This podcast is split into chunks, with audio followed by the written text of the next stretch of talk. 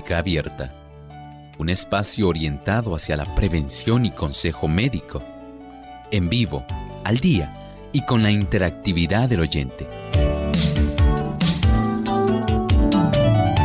Clínica Abierta, poniendo al doctor a su alcance para un diálogo claro y honesto, porque nos importa su bienestar y salud.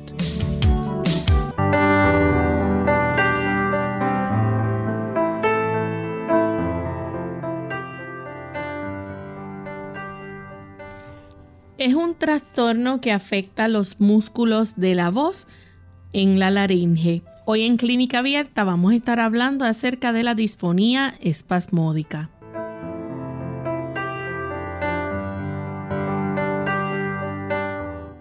Saludos cordiales a nuestros amigos de Clínica Abierta. Nuevamente es un placer poder compartir con ustedes en esta hora de salud, donde estaremos llevándoles un tema interesante. Vamos a estar hablando acerca de la disfonía espasmódica, así que no se pierda nuestro programa en esta hora. Y queremos enviar saludos también a todos nuestros amigos que nos escuchan en el hermoso país de Venezuela. Nos sintonizan a través de la red de la voz internacional en punto fijo a través del 106.9 en Coro a través del 106.1 y también en Dabajuro y Churuguara a través del 101.9 en Cumarevo.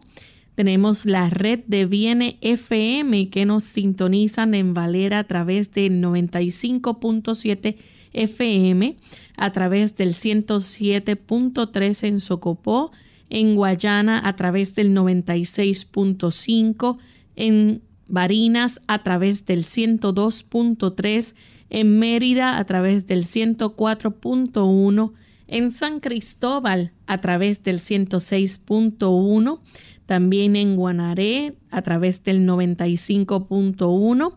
Tenemos Viene Puerto Ordaz, Viene Ciudad Bolívar, también en Viene 98.5 FM en el Vigía, Estado de Mérida a través de Omega 101.1 FM en Maturín, Venezuela. También tenemos Radio Tepuy 106.9 desde Santa Elena, Guairén, en la Gran Sabana.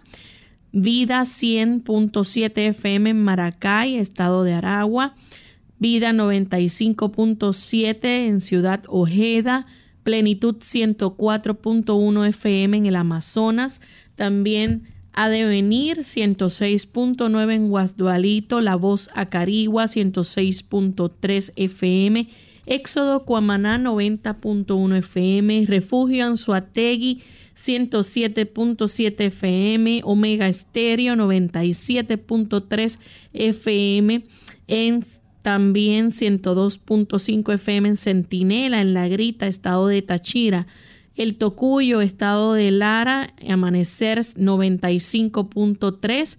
Nos escuchan también en Barquisimeto, estado de Lara, Majestad 100.5 es el enlace y tenemos a través de Viene 103.7 FM en Cabinas, Esperanza 105.7 FM en Maracaibo. Así que para todos nuestros amigos en Venezuela nos sentimos contentos de tener tantas eh, personas que pueden sintonizar nuestro programa en este país, gracias a todas estas emisoras que sirven de enlace para llevarles a ustedes el programa de clínica abierta y aquellos también que nos siguen a través del Facebook, la emisora Alfa, emisora adventista Anaco.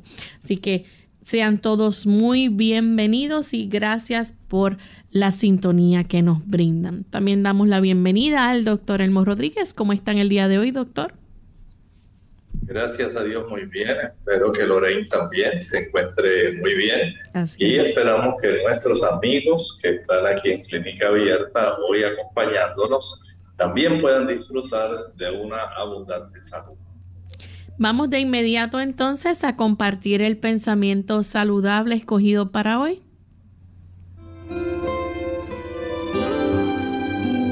Dice el pensamiento saludable, cuando hacemos todo lo que está a nuestro alcance para tener salud, entonces podemos esperar que se produzcan los bendecidos resultados. Y podemos solicitar a Dios con fe que bendiga nuestros esfuerzos para la preservación de la salud. Ciertamente el Señor está ansioso por poder bendecirnos, por poder ayudarnos, pero nosotros tenemos que reconocer que tenemos una parte que hacer en el cuidado de la salud, no en el aspecto necesariamente de que tengamos que recurrir a un tipo de suplemento o producto. Eso puede ser una ayuda. En realidad necesitamos comprender que hay leyes básicas en nuestro sistema que si nosotros las seguimos, tendremos la bendición de poder facilitar que la naturaleza, dirigida por Dios, nuestro cuerpo, no funciona solo, no funciona tan solo porque sí, es que Dios está supervisando cada acción de reparación y de arreglo en nuestro cuerpo. Y cuando nosotros, por, un lado, evitamos aquellos factores, pueden ser alimentarios, pueden ser factores que tengan que ver con estilo de vida, y evitamos lo que nos perjudica, digamos, evitamos el acostarnos tarde, evitamos la vida sedentaria, evitamos el café, evitamos las drogas. Ayudamos a nuestro cuerpo para que éste tenga menos impedimento en poder lograr un aspecto reparatorio en nuestro cuerpo. Si además de esto nos alimentamos correctamente, si ingerimos agua adecuadamente en cantidades suficientes para ayudar a nuestro cuerpo, si nos ejercitamos y este ejercicio lo realizamos al aire libre y al sol, y si además de esto descansamos lo suficiente cada noche, podemos contar con la bendita y santa dirección de Dios dirigiendo nuestro organismo para ayudarnos en el proceso recuperatorio de nuestra salud. Y el Señor garantiza que si usted pone su fe en Él como gran médico, usted puede tener la certeza de que el Señor le bendecirá mediante la recuperación de la salud. Y con este pensamiento damos entonces introducción a el tema en el día de hoy. Vamos a estar hablando acerca de la disfonía espasmódica. ¿Qué es la disfonía espasmódica, doctor? Estamos hablando más bien de un trastorno. Es un trastorno que afecta los músculos de, la voz en nuestra laringe. En realidad es eso, sencillamente un trastorno que afecta los músculos de nuestra voz. Y cuando se afecta de esta manera, ¿verdad? ¿Qué, es lo que ocurre cuando la persona habla, por ejemplo?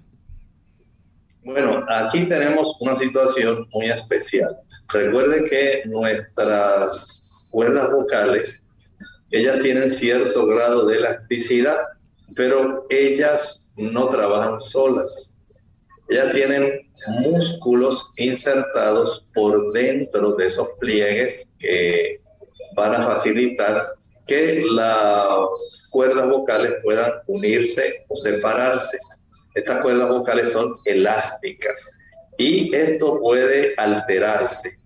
Recuerden que al sufrir este tipo de trastornos, en este caso, al llamarse disfonía espasmódica, el mismo nombre de la situación dice disfonía incapacidad para tener una buena fonación, un buen sonido que pueda facilitar la comunicación, los fonemas. Y así ocurre mediante, digamos, la segunda porción de este título, espasmódica. Quiere decir que los músculos que contienen estas cuerdas vocales, que están dentro de las cuerdas vocales, van a estar desarrollando unos movimientos repentinos e involuntarios. Y por supuesto, este tipo de movimientos que son repentinos, que son involuntarios, van a interferir entonces con la vibración de estas cuerdas vocales. ¿Y qué usted cree que va a pasar? Pues sencillamente se van a afectar esos sonidos que debieran salir para nosotros comprender adecuadamente las, digamos, las palabras, las oraciones que la persona está tratando de decirnos, pero que lamentablemente al estar desarrollando este problema de movimientos repentinos e involuntarios, ya lo que se va a desarrollar es una interferencia de esa vibración de las cuerdas vocales y no somos capaces de comprender adecuadamente la calidad del sonido de la comunicación que la persona nos quiere a nosotros estar transmitiendo. Doctor, ¿y esto pudiera ocurrir, por ejemplo, con otros tipos de espasmos eh, repetidos en otras partes del cuerpo? Ah, sí, definitivamente. O sea, según ocurre este tipo de espasmo repentino involuntario en las cuerdas vocales, también pueden ocurrir espasmos, y muchas personas los experimentan, en los ojos, en la cara, la mandíbula, los labios, la lengua, el cuello, los brazos, las piernas. O sea, hay una serie de trastornos que pueden estar eh, facilitando este problema y sencillamente no deseamos que eso se pueda desarrollar.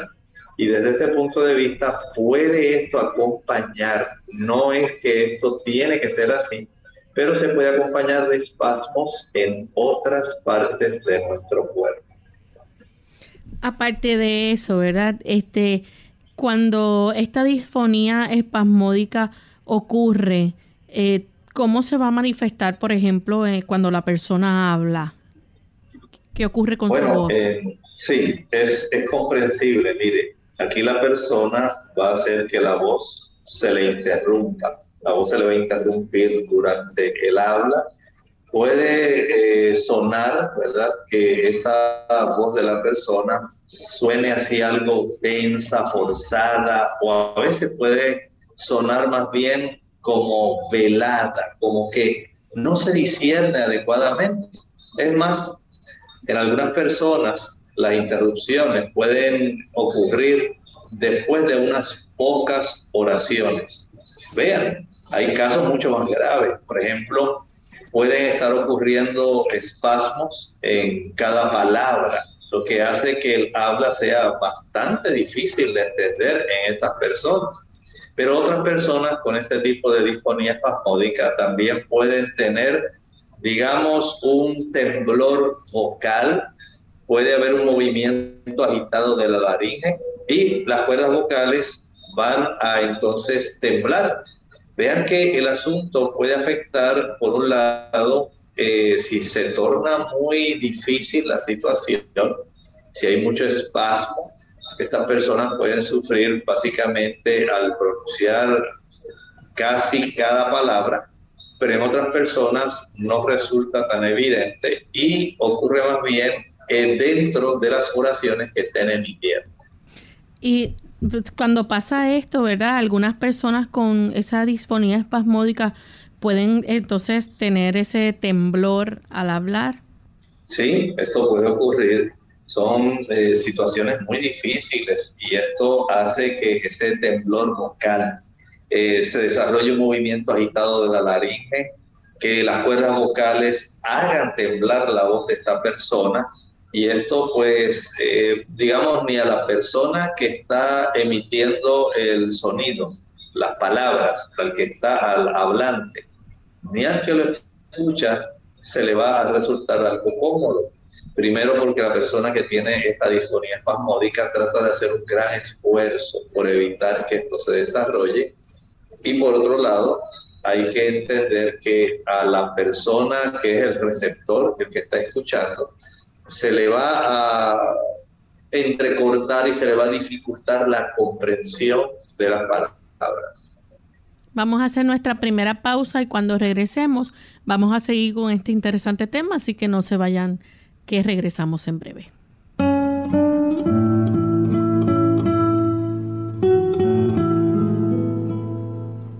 Presta tu oído a todo hombre, pero tu voz a muy pocos.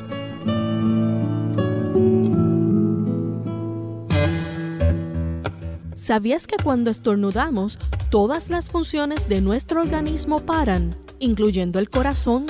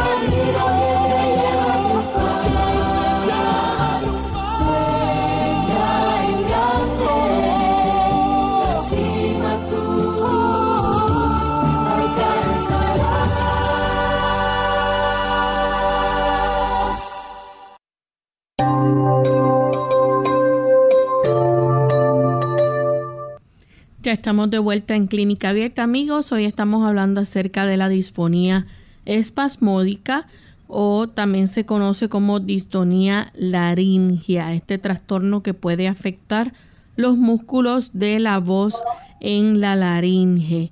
Y pues cuando la persona habla puede tener este estas cuerdas vocales pues sufren de espasmos y puede tener entonces vibraciones eh, que interfieren, ¿verdad?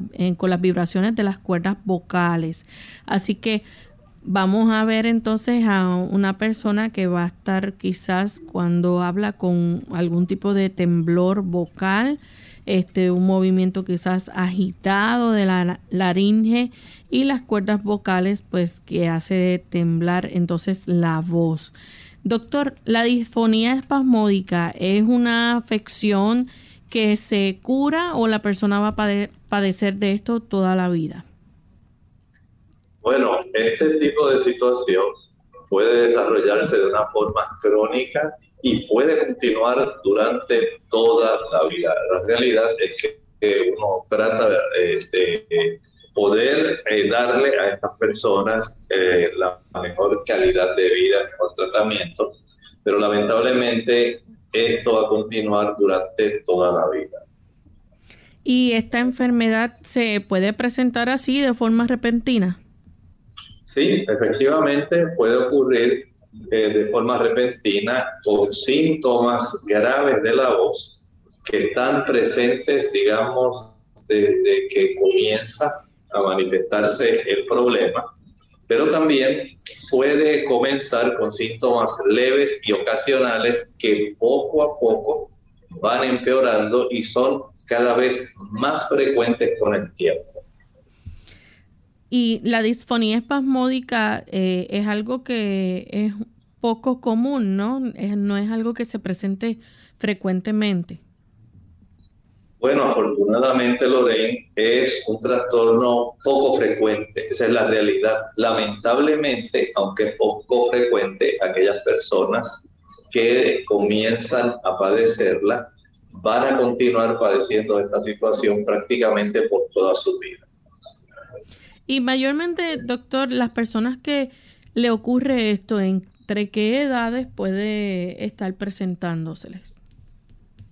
Bueno, se le puede desarrollar a las personas exactamente, digamos, en aquellas edades que son las más productivas, entre los 30 a 50 años. Ahí es cuando más estas personas tienden a desarrollar este problema que, aunque poco frecuente, sí puede ocurrir. ¿Cuáles son entonces los tipos de disfonía espasmódica? Bien, eh, la disfonía espasmódica tiene por lo menos unas tres diferentes presentaciones y dicho sea de paso, aunque es poco frecuente, las damas van a sufrir esta situación más frecuentemente que los hombres. Por ejemplo, hay situaciones dentro de las variantes que ocurren de la disfonía espasmódica.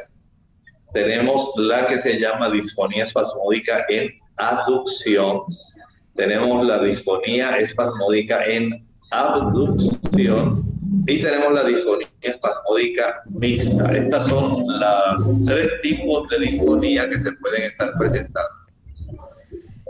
¿Nos puede explicar entonces, doctor, acerca de cada una de ellas, hablar brevemente, ¿verdad? ¿En qué consiste la disfonía espasmódica en aducción, que es la primera que mencionó? En este trastorno, ¿qué pasa? Ok, en este trastorno lo que vamos a estar eh, observando en relación a nuestras cuerdas vocales. Escuchen bien, las cuerdas vocales, cuando ocurre esto, la misma palabra nos dice aducción, quiere decir que las cuerdas vocales se juntan, se ponen más cerquita una de la otra, pero lamentablemente se ponen más rígidas. De esta forma, entonces, va a haber dificultad a consecuencia de los espasmos que están sufriendo estas cuerdas vocales. El espasmo ocurre porque hay músculo dentro de esas cuerdas vocales. Un músculo que, como estábamos hablando hace un momento, va a facilitar que esta cuerda vocal se, digamos, mueva de una manera repentina, de una manera involuntaria, pero ahora más cerquitas una de la otra. Así que al cerrarse, digamos que si pudiéramos pensar en ese signo de la victoria que se hacen muchas personas que utilizan el dedo índice y el dedo medio de su mano. Y cuando una persona le dice, ¿cómo está? A veces a la distancia uno le hace la señal de la victoria, una V. Pues más o menos así es la posición de nuestras cuerdas vocales dentro de la caja de la laringe. Cuando estas se juntan, como que usted las pone en paralelo, ya no quedan abiertitas, quedan en paralelo. Básicamente el músculo que corre por dentro de ese pliegue que nosotros conocemos como cuerda vocal, entonces al hacer un movimiento que es repentino, que es involuntario, y al juntarse en sí las cuerdas vocales, esto va a dificultar que esa cuerda vocal vibre y produzca un sonido que pueda ser, digamos, inteligible para nosotros. Lo que va a salir es una voz, digamos, tensa, una voz ahogada. El habla de esta persona puede ser más bien de tipo entrecortada, como palabras, palabras que son truncadas, palabras que básicamente no se pueden estar ofreciendo de una manera, digamos, consecutiva, corridita, que usted pueda comprender lo que se está diciendo. A veces también puede suceder que al tener este tipo de disfonía espasmódica en aducción, cuando se juntan las cuerditas vocales, esto hace que sea difícil comenzar debido al mismo espasmo muscular. Recuerde que el espasmo muscular está ocurriendo de manera repentina e involuntaria. Y usted no puede controlar, aunque usted quiere hablar, la persona no va a estar escuchando de una manera que pueda ser adecuada y a esta persona, como está ocurriendo este espasmo del músculo que corre por dentro de cada una de las cuerdas vocales y tenemos dos. Este tipo de trastorno, al no poder controlarse, aunque usted quiera hablar, si el movimiento es repentino, si es un movimiento involuntario, puede ser que aunque usted quiera hablar, no puede iniciar a hablar, porque usted no tiene el control, en este caso, de, de esos músculos de esas cuerdas vocales. Por lo tanto, aquí entonces eh, tenemos una persona que tiene esas palabras entrecortadas, que son truncas, la voz le suena tensa, le suena ahogada. Así que esta persona va a tener este tipo de trastorno y se le agrava porque la persona se desespera y trata de hablar y entonces tiene un problema. El mismo estrés a menudo hace que el espasmo muscular sea más fuerte. Entonces usted quiere tratar de hablar para corregir lo que está diciendo y para que le salga, le salga fluidamente su conversación. Pero lamentablemente no va a estar ocurriendo así. Y lo que hace este esfuerzo, al usted estar forzando la voz y al estresarse, es que entonces el músculo se va a tornar más espasmódico el tipo de situación va a ser más difícil, ese movimiento repentino involuntario de esos músculos va a empeorar y por lo tanto la persona no va a estar eh, desarrollando una, digamos, una capacidad de fonación, de comunicación, de emitir sonidos que sea adecuada. Ahora hay un detalle, Lorraine. En estos casos, cuando la persona se ríe, cuando la persona llora, cuando susurra, estos espasmos están ausentes y la voz en estas personas va a sonar normal. Qué interesante, ¿verdad? Aún dentro de las mismas condiciones que la persona padece. Noten cómo al reír, llorar, susurrar, estos espasmos no están presentes y la voz va a sonar normal. En el caso entonces de la disfonía espasmódica en abducción, aquí las cuerdas vocales entonces permanecen abiertas. Exactamente. Vamos a decir que este es el menos frecuente. Lamentablemente, el que estábamos hablando hace un momento es la forma más frecuente donde las cuerdas vocales se unen. En este otro que se llama abducción, en este tipo las cuerdas van a estar más abiertas, o sea, la cuerda permanece más abierta, pero, pero el espasmo se sigue desarrollando. Y si las cuerdas están demasiado separadas, que quedan así como la V, la señal de la victoria, entonces lamentablemente no pueden vibrar. Noten que en la anterior, en la aducción, ellas vibran y producen sonidos, pero de una manera bien difícil. Les resulta difícil. En este caso, las cuerdas están separadas, permanecen bien abiertitas, pero no pueden vibrar. Y este tipo de posición abierta hace que el aire que nosotros utilizamos, que proviene de nuestros pulmones, para facilitar el habla, enseguida lo que va a ocurrir es que va a estar escapándose. Y al escaparse, entonces la persona va a emitir un sonido de voz bien débil y bien apagado, bien velado. Noten entonces que hay una diferencia. Por un lado, en la persona que las tiene cuando las dos cuerdas están juntitas, aducción. Aquí las palabras suenan entrecortadas, suenan truncas y lamentablemente pues no se alcanza a discernir bien lo que la persona dice. En el otro caso, la abducción, abducción las cuerdas están separadas, permanecen abiertas, no van a vibrar adecuadamente, se escapa el aire que proviene de los pulmones y entonces la persona va a sonar con una voz bien débil, bien uh, opacada, bien velada, pero tienen algo en común algo, ambos tipos de disfonía.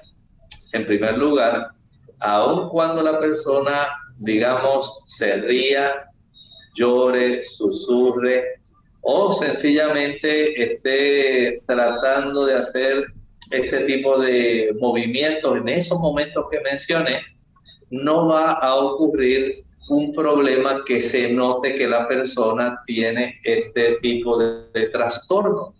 Y muchas personas pueden decir, pero mira qué curioso, yo creo que él lo hace a propósito. Porque mira que cuando se ríe, cuando llora, cuando susurra, no le suena mal su voz, suena de lo más bien. Parece que el proceso de relajarse va a tener un gran efecto en esos músculos que se están moviendo de manera involuntaria, de manera repentina. Y esto hace que en esas ocasiones breves, cortas, pueda tener una fonación que sea adecuada. Pero mientras intencionalmente usted está tratando de comunicarse, si las cuerdas se cierran, se le dificulta. Y si se abren demasiado, también se le dificulta. Así que hay en ambos un trastorno que va a estar dificultando el proceso de la comunicación tanto para el emisor como para el receptor. Vamos a hacer nuestra segunda pausa y al regreso continuaremos entonces con este interesante tema, así que no se vayan. Síntomas graves de alergia. Hola, les habla Gaby Zabalúa Godard en la edición de hoy de Segunda Juventud en la Radio, auspiciada por AARP. Sufrir una reacción alérgica a un alimento es una situación grave. La alergia se produce como una reacción inmunológica a una proteína contenida en determinado alimento. Debido a que sus síntomas pueden variar desde picazón alrededor de la boca, nariz, ojos y garganta hasta la potencial fatalidad de no poder respirar, es recomendable, especialmente en niños y adultos mayores, visitar al médico para identificar su origen. Las alergias a las comidas no son frecuentes, no obstante el número de personas que las padecen ha aumentado en los últimos años. Como no existe una cura probada para este tipo de alergia, en muchos casos los niños tienden a aliviarse al crecer, mientras que los adultos mayores no. La mejor manera de evitarlas es dejar de consumir alimentos que la causan. Según datos de especialistas, el 90% de las alergias en Estados Unidos son producidas por alimentos como la leche, la soja, mariscos, huevos o cacahuates. Sin embargo, no deben confundirse las alergias a los alimentos con la intolerancia a los mismos. Si bien los síntomas pueden ser parecidos, las reacciones de intolerancia del alimento no son tan graves como una alergia, aunque sí pueden ser desagradables. En caso de sospecha, visita a tu proveedor de salud para realizarte los exámenes pertinentes. El patrocinio de AARP hace posible nuestro programa. Para más información, visite aarpsegundajuventud.org. La halitosis o mal aliento. Hola, les habla Gaby Zabalúa Godard en la edición de hoy de Segunda Juventud en la Radio, auspiciada por AARP son pocas las cosas en que se puede afirmar que el hombre y la mujer coinciden de manera tan rotunda, y una de ellas tiene que ver con la importancia de tener un aliento fresco. A diario, las compañías productoras de mentas y enjuagues bucales venden cientos de productos con este fin. Sin embargo, las causas de la halitosis o mal aliento pueden ser variadas. Escasa higiene bucal, sequedad en la boca, infecciones y ciertos tipos de alimentos, entre otras cosas. A pesar de que ciertas enfermedades también pueden ser la causa de esto, comúnmente el origen es está en la boca y la forma de corregirlo al alcance de la mano. Básicamente, el cepillado adecuado de dientes y lengua sumado al uso del hilo dental pueden ser suficiente. Si el problema persiste, nuestro dentista puede especificar el tratamiento más adecuado. Otro factor no médico del mal aliento puede desviarse de ciertos alimentos que consumimos como el ajo, la cebolla, que son absorbidos por la corriente sanguínea, transferidos a los pulmones y posteriormente exhalados. En estos casos, hasta que el alimento no sea eliminado por el cuerpo, la posibilidad de que afecte nuestro aliento está presente. La sequedad bucal también contribuye frecuentemente con este problema, así como el tabaco y la limpieza inadecuada de la dentadura postiza. El patrocinio de AARP hace posible nuestro programa. Para más información, visite www.aarpsegundajuventud.org. Clínica Abierta. Ya estamos de vuelta en Clínica Abierta, amigos, y continuamos con este interesante tema de la disfonía espasmódica. Doctor, nos queda un tercer tipo de disfonía espasmódica, en este caso es el mixto, donde puede haber una combinación de los dos anteriores, el de aducción y abducción. Así es, pero este en realidad es algo excepcional. Aquí hay un problema donde los músculos que abren como los que cierran las cuerdas vocales no están funcionando correctamente. Y este tipo tiene características de la disfonía espasmódica en aducción y en abducción. Recuerden que lo más común fue el que ocurre en aducción, donde se juntan las cuerdas vocales, donde estas se ponen rígidas y donde a pesar de que ellas vibran, pero lo hacen con mucha dificultad. Por lo tanto, la voz de esta persona va a sonar tensa, ahogada, ¿verdad? Entrecortada, con palabras truncadas. Y este es el tipo más frecuentemente donde ocurre este tipo de trastorno y aunque poco frecuente, es el más que ocurre. ¿Qué causa entonces la disfonía espasmódica? Bueno, en realidad se cree que esto es causado por un funcionamiento anómalo en una parte del cerebro donde se encuentran los ganglios basales. Los ganglios basales nosotros eh, tenemos áreas que son muy importantes para la coordinación. Por ejemplo, hablábamos en estos días con una persona ayer casualmente que estaba preguntando en relación al aspecto de las personas que desarrollan problemas de ciertos movimientos. problemas donde la persona tiene movimientos involuntarios como ocurre en el Parkinson. Eso se debe a un trastorno que ocurre en un ganglio de la base de nuestro cerebro. Y se ha encontrado que hay también en esa área un trastorno donde facilita la falta de coordinación de los movimientos de los músculos en todo el cuerpo. Y por supuesto, como hay músculos dentro de las cuerdas vocales y hay músculos alrededor, digamos, en la zona laringea, para facilitar que puedan eh, desarrollarse los movimientos adecuados de nuestra caja de la voz. Entonces, estos músculos, según se afectan otras áreas de nuestro cuerpo, van también a afectarse. Por lo tanto, estas investigaciones que se han hecho han dado lugar a que se puedan encontrar trastornos en regiones del cerebro que están muy asociadas con este tipo de disfonía espasmódica. Eh, por ejemplo, no solamente los ganglios basales, sino también las áreas de la corteza cerebral que están controlando las órdenes enviadas a los músculos y son áreas que coordinan esas órdenes con la información sensorial que está entrando. Por ejemplo, la persona se le está haciendo una pregunta el cerebro se da cuenta del tipo de pregunta que se ha hecho, se dispone a contestar, pero lamentablemente, aunque el cerebro da la orden, hay en esos ganglios basales algún trastorno que está impidiendo el tipo de movimiento muscular sea controlado e intencionado. En este tipo de disfonía espasmódica, como estábamos hablando, el movimiento muscular es repentino, no ocurre de una manera voluntaria, sino que cuando el cuerpo decide y va a ocurrir de una manera involuntaria, repentino e involuntario. Y esto es lo que produce esencialmente este trastorno, una discapacidad para tener el control adecuado voluntariamente de estos músculos para poder emitir fonemas, sonidos que son inteligibles, comprensibles, comunicables. Doctor, y eh, verdad, eh, sabemos que entonces puede ser hereditario, pero puede darse entonces el caso de que eh, esto haya algún tipo de gen que, mute, eh, tenga alguna mutación, entonces que cause otras formas de, de distonía?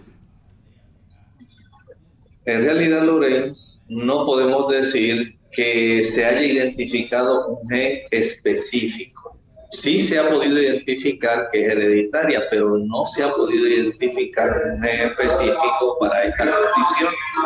Eh, pudiera pensarse en una mutación en un gen que esté causando otras formas de disfonía también que pudieran relacionarse con este aspecto del desarrollo de la disfonía espasmódica. O sea que de alguna manera, aunque sí se tiene una gran sospecha del problema hereditario, pero decir que en el gen eh, ubicado en el alelo tal eh, está ubicado este problema, no se ha podido eh, poder hacer ese tipo de asociación. Bien, ¿cómo entonces se diagnostica la disfonía espasmódica? En realidad puede ser un poco difícil no piense que es algo de que, pues ya, ah, pues sí, la persona tiene esta situación, pues ya yo lo sé. Ella lo que tiene es disfonía espasmódica, suena muy fácil, pero en realidad no es tan fácil como usted se cree, ya que con frecuencia los síntomas son muy similares a otros trastornos de la voz. Por lo general, se diagnostica después de un examen bien minucioso para poder entonces descartar estos otros trastornos de la voz y poder entonces de una manera más certera poder decir y o sospechar que la persona lo que en realidad está teniendo es este trastorno dentro del cerebro. Recuerden que era un trastorno que aunque mecánicamente se desarrolla en la zona de la laringe, dentro de las cuerdas vocales, es más bien un problema que se está desarrollando como causa, como estábamos hablando hace un momento, dentro de los ganglios basales del cerebro. No es que sea exclusivamente su origen dentro de la misma cuerda vocal. No es porque la persona tenga, digamos, un callo en las cuerdas vocales no es porque tenga algún tipo de laceración en esas cuerdas vocales, engrosamiento, es por un trastorno de orden de comunicación de la zona de los ganglios basales que se encargan de coordinar junto con la corteza del cerebro el movimiento intencionado voluntario de los músculos los que están precisamente dentro de las cuerdas vocales. Y este tipo de ausencia en el rango o en el área, ¿verdad? Más bien del tener el control de esos músculos es lo que incapacita que esta persona pueda tener una comunicación que sea aceptable. Desde ese punto de vista, no es tan fácil de decir, ah, sí, ya la persona lo que tiene es disfonía espasmódica vocal. No, no es tan fácil hacer esto nada más porque escuchamos hablar a la persona con ese problema. Doctor, ¿y quién es el médico especialista encargado, verdad, de poder tratar esta, este tipo de condición o enfermedad? Sí, mire, más bien podemos decir que esta persona, el que médico especializado en eso, es el otorrinolaringólogo es especialista de oídos, nariz, garganta, de cabeza y cuello, podemos decir, porque tiene ese tipo de repercusión al estar eh, tratando de resolver estos problemas que se encuentran en estas zonas tan especializadas. Este es el otorrinolaringólogo, el que va a estar básicamente haciendo este diagnóstico, descartando aquellas causas que pudieran ser de otro origen y estableciendo como un diagnóstico más eh, directo este tipo de situación como la disfonía espasmódica. Okay. Entonces, eh, ¿qué va a estar haciendo el otorrinolaringólogo a la hora de, verdad, evaluar este paciente? Bueno, sabemos que ellos disponen de algunos tipos de instrumentos especializados que pueden ayudar para detectar el problema. Por ejemplo, ellos tienen un nasolaringoscopio.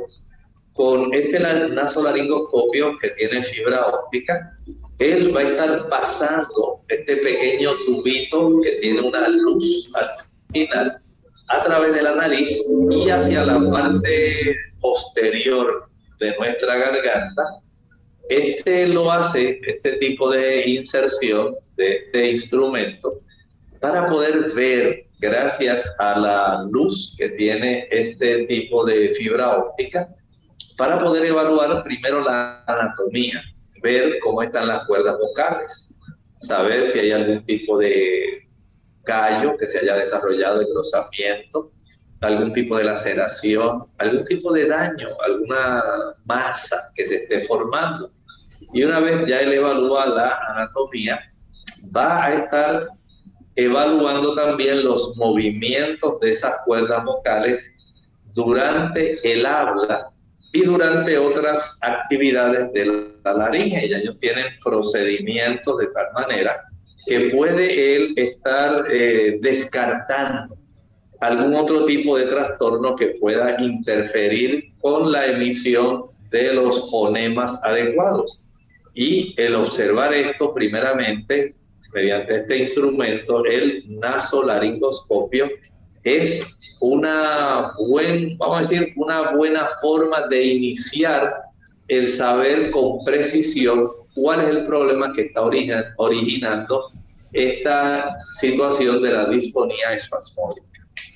Aquí interviene también otro profesional de la salud como el patólogo del habla lenguaje.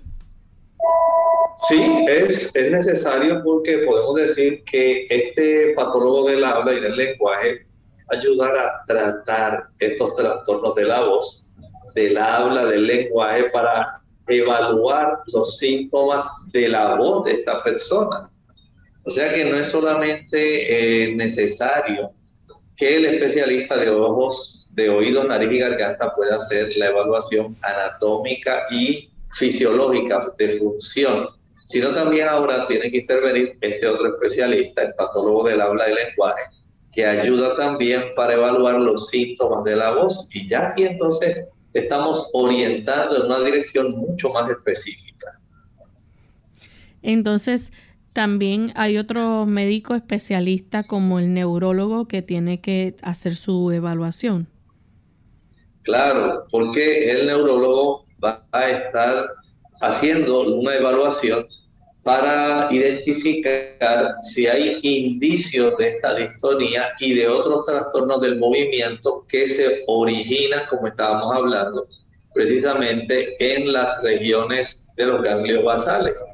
O sea que debe haber un tipo de interacción entre estos tres especialistas, el otorrino laringólogo, el especialista de oído, nariz y garganta, el patólogo del habla lenguaje y el neurólogo. De tal manera que la precisión respecto a la identificación del problema debe hacerse de la manera más ah, asertiva posible, de tal manera que esta persona tenga ya una conciencia de hasta dónde puede llegar su condición.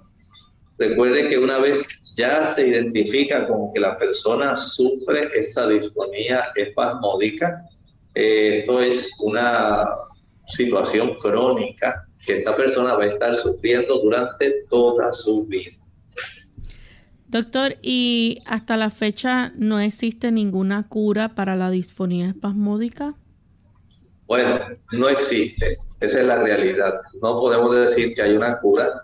Si esta disfonía, como estábamos hablando, tiene su origen en estos ganglios basales, podemos entonces eh, darnos cuenta de la incapacidad de poder llegar a esa zona para poder estimular el que haya un movimiento intencional voluntario que pueda ser de una manera más bien coordinada y que de una manera intencionada al tratar de hablar, pues la persona se puede expresar. Eh, por ejemplo, hablando del Parkinson, sabemos que la provisión de una mayor cantidad de dopamina ayuda a estas personas. Pero en este caso de la disfonía espasmódica no hay ese beneficio de que por usar dopamina esto se pueda corregir. Aquí el trastorno es, digamos, mucho más preocupante porque aun cuando se le pueda pensar en suplir algún tipo de neurotransmisor, no va a corregir este problema. Es diferente, aunque el, el proceso se desarrolla en ganglios basales, no coincide exactamente con las mismas neuronas que se afectan cuando la persona, por ejemplo, desarrolla Parkinson.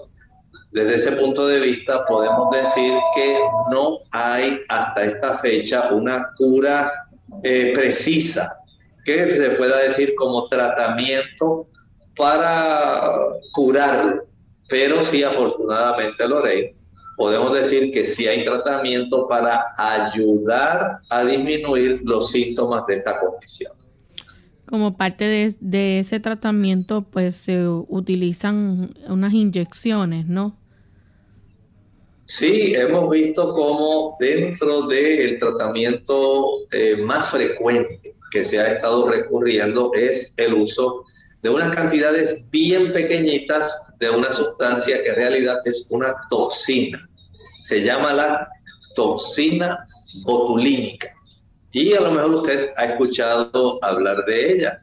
Cuando usted ha escuchado de damas que se están tratando, digamos, las arruguitas de la piel, la patita de gallo por el lado derecho, por el lado izquierdo, zonas que usted quiere que no se puedan estar enfatizando y entonces se le inyecta, he escuchado hablar de esas inyecciones de Botox.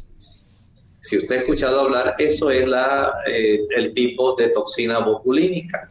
Y esta toxina que lo produce un microorganismo, el Clostridium botulinum. Este tipo de toxina es la que ayuda para que el músculo se debilite, no se quede contraído, contracturado. Y al debilitarlo, lo que hace es bloquear el impulso nervioso que llega. Generalmente esto lo que hace es relaja más el músculo, mejorando la voz por lo menos durante tres o cuatro meses. Y esto, eh, lamentablemente, el efecto comienza a desaparecer de una manera bastante lenta pero básicamente la persona vuelve otra vez a tener el problema.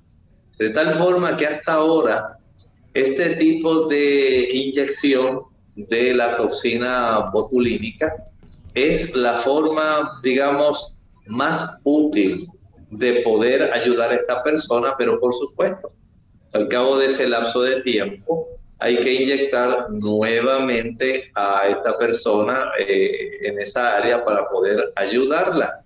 A veces este tipo de uso de esta toxina tiene también algunos efectos secundarios, como por ejemplo, la voz se le puede debilitar de una manera temporal, también puede quedar más, digamos, velada, más opaca.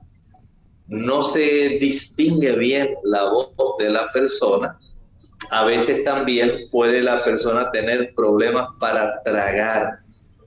Pero por lo general, afortunadamente, estos tipos de efectos secundarios mejoran después de algunos días, después de algunas semanas.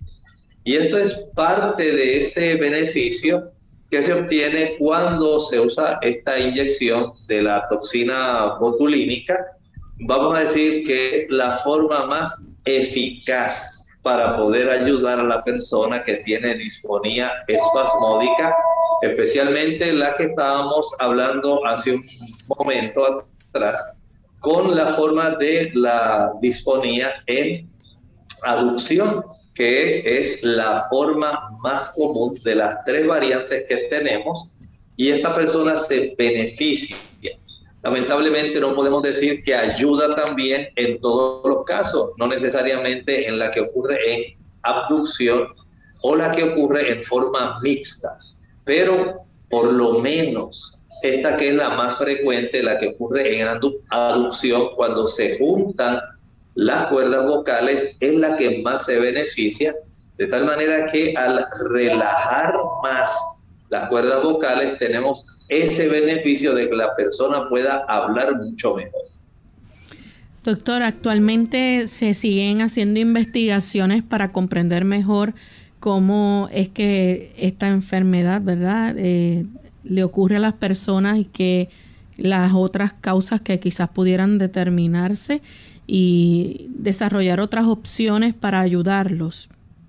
Sí, sí, mire, es muy importante, Lorraine, darles a nuestros amigos esta información. O sea, además de la toxina botulínica, hay también la oportunidad de que esta persona pueda exponerse a la terapia conductual, digamos, la terapia de voz. Y aquí se puede reducir bastante los síntomas, digamos, en los casos leves.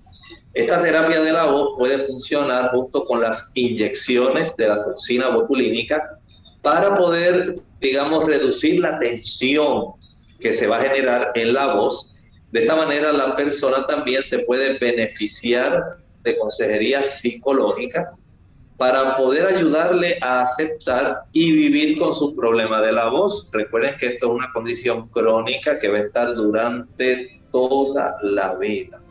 Y de esta manera, pues, se le puede dar a esta persona ese tipo de esperanza de tal manera que eh, pueda ella tratar de comunicarse mucho mejor. Por supuesto, hay también aparatos de aumento y de asistencia que pueden ayudar a algunas personas que tienen disfonía para comunicarse mejor, para ayudar a amplificar la voz.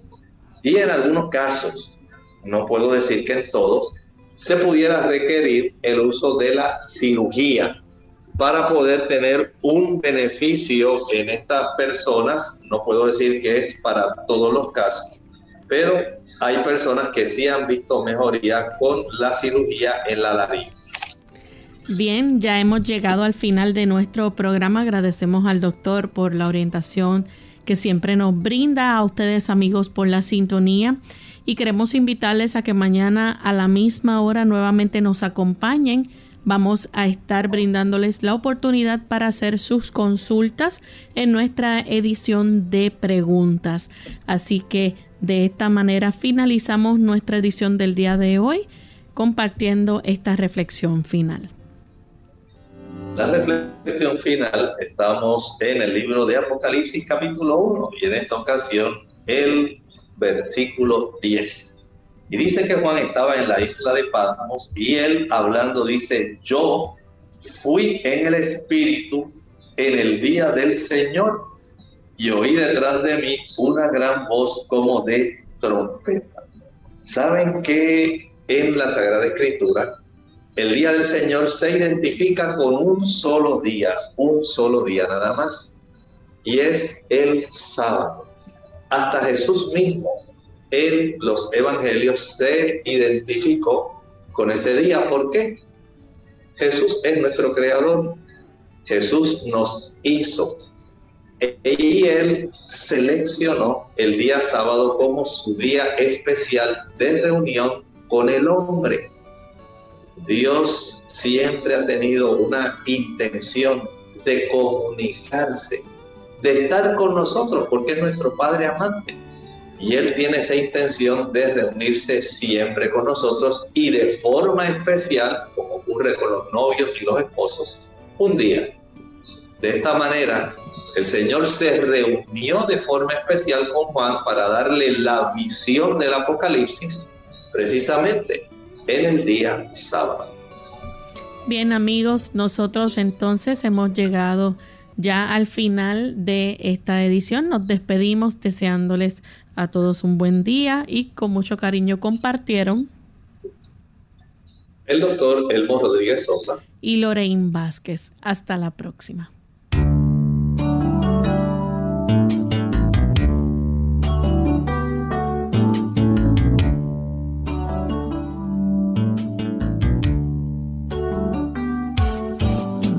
Clínica abierta no es nuestra intención sustituir el diagnóstico médico.